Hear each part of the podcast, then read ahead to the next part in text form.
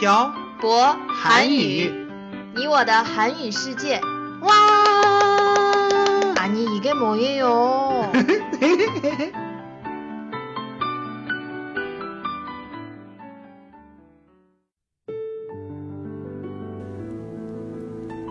“跟朴博学韩语”，请在淘宝搜索店铺“朴博韩语”查看课程详情。欢迎大家一起来学习。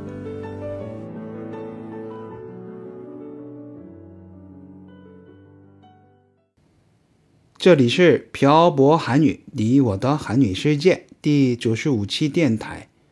文字版在公众号“漂泊韩语”上回复本期标题“爱国心”获取。 안녕하세요 여러분. 빡빡 한국어의 셔보쌤입니다. 안녕하세요 여러분. 빡빡 한국어의 연동쌤입니다. 연돈쌤, 오늘은 무슨 이야기를 할 거예요? 오늘은 몇 주 전 대련 한국어 모임에서 나왔던 이야기를 해보려고 해요. 무슨 얘기예요?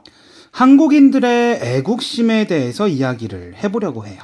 애국심은 어떻게 나오게 된 이야기예요? 제가 한국어 모임에 참가하시는 분들에게 한국에 대한 선입견을 생각해보고 발표해 보자고 했는데 참여하신 분들 중에 한 분께서 한국인들은 애국심이 강하다고 하셔서 그게 음 그거에 대한 얘기를 해보려고 해요. 그렇구나. 그러면 한국인들의 애국심에 대해서 이야기해봐요. 요즘 일본이 한국을 수출 우대국에서 제외해서 한국에서 일본 제품을 사는 사람들이 급격하게 줄어든 거 알아요? 지난번에 한국에 갔을 때 유니콜로에 사람이 거의 없는 것 같았어요. 이것 때문이에요? 네. 많은 사람들이 일본으로 여행을 가는 비행기 표를 취소했고, 일본 제품을 사지 않는 불매 운동을 하고 있어요. 이게 애국을 위해서 하는 행동이라면 사람들이 애국심이 강하다고 볼 수 있겠죠. 태태 씨는 이게 애국을 위한 거라고 생각해요? 사실 전 잘 모르겠어요. 한국 사람들은 이런 걸 애국이라고 생각해요. 물론 그렇지 않은 사람들도 있지만요. 제 생각에 한국 사람들은 한국 제품을 많이 쓰는 것 같아요. 물론 한국 제품을 많이 사용하긴 하죠. 예를 들면 핸드폰은 삼성이나 LG, 음, 그리고 차는 현대나 기아 등, 맞죠? 네. 중국 사람들이 한국 사람들은 애국심이 강하다고 느끼는 것 같아요. 제 생각에 한국 사람들이 한국의 제품을 많이 쓰는 이유는 외국 제품보다 싸고 질이 좋기 때문이에요. 예를 들면요? 삼성 핸드폰을 예로 들어볼게요. 물론 한국의 화웨이 핸드폰이나 아이폰을 쓰는 사람들도 많아요. 그런데 아이폰이나 화웨이는 한국에서 봤을 때는 해외의 제품이에요. 그래서 수입을 할 때 관세라는 것이 붙어요. 그러면 가격이 비싸지기 마련이에요. 그러면 한국에서는 삼성 핸드폰이 좀 더 싸다는 의미네요? 네. 게다가 수리도 쉬워요. 그래서 많은 사람들이 국산 제품을 쓰는 거예요. 그렇구나. 또 하나 자동차를 예로 들어볼게요. 네.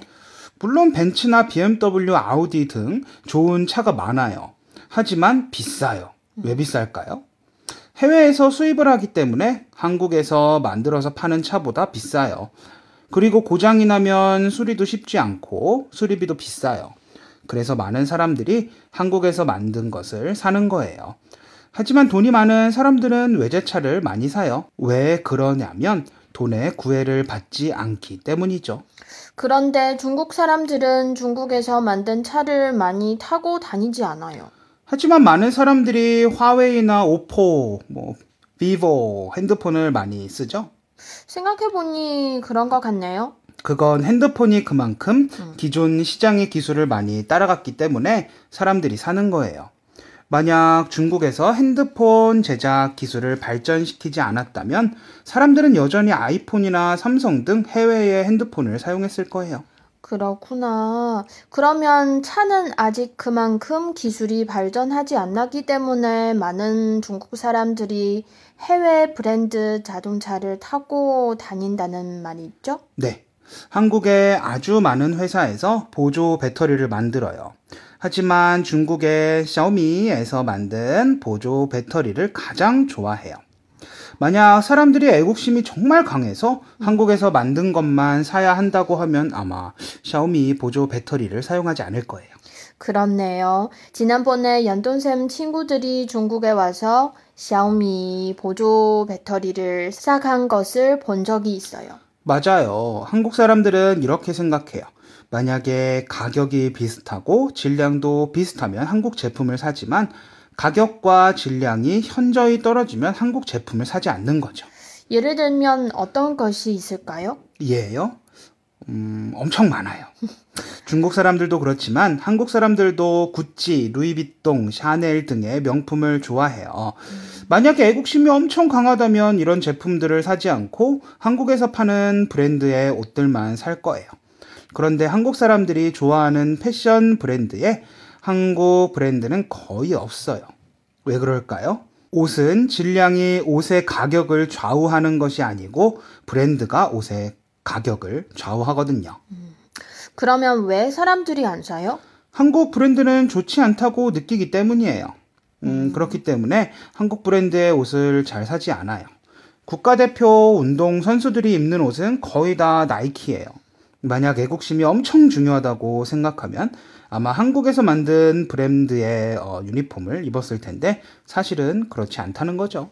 중국은 뭘 입는지 모르겠네요. 주의 깊게 본 적이 없어요. 그리고 저를 보세요. 저도 아이폰을 써요. 전 삼성 핸드폰을 별로 좋아하지 않거든요. 비싸고 아이폰보다 좋은 것을 못 느끼겠어요. 하지만 연돈샘도 애국심이 좀 있어요. 왜요? 연돈샘 요즘 스타벅스에 거의 가지 않고 저희가 자주 가는 백화점에 한국인이 사장인 커피숍에 자주 가요. 맞아요. 이건 저도 중국에서 살고 있기 때문에 좀 더 팔아주고 싶어서 그런 거예요. 이건 사실 애국심은 아닌 것 같아요. 제 생각에는 연돈샘도 애국심이 강한 사람 같아요. 전 애국심이 그렇게 강하지 않아요. 물론 나라를 걱정하는 마음은 크지만, 음, 애국심이 강하다고 생각해 본 적은 한 번도 없어요. 근데 연돈샘은 왜 중국에서 한국어를 가르치고 있어요? 음, 많은 분들이 한국 문화를 이해하시고 한국을 좋아하시는 분들이 한국어를 배우는 과정에서 한국을 더욱더 좋아하셨으면 해서죠. 지금 연돈샘이 하고 있는 이 일도 애국을 하고 있는 것이 아닐까요? 그렇게 생각한다면 그렇게 볼 수도 있겠네요. 연돈샘은 말로는 애국심이 강하지 않다고 하지만 연돈샘은 지금 하고 있는 일들은 다 애국을 하고 있는 일이에요. 참 모순이에요, 연돈샘. 그렇다면 할 말이 없네요. 음, 전 참 언행이 일치되지 않는 사람이네요. 그래도 자신이 태어난 나라를 사랑하는 건 좋은 것 같아요. 나쁘진 않죠. 애국을 하는 행위가 올바르다면요. 얘기가 심각하게 전개될 것 같으니 오늘은 이만해요, 연돈샘. 그래요. 그래도 한마디 하고 싶네요.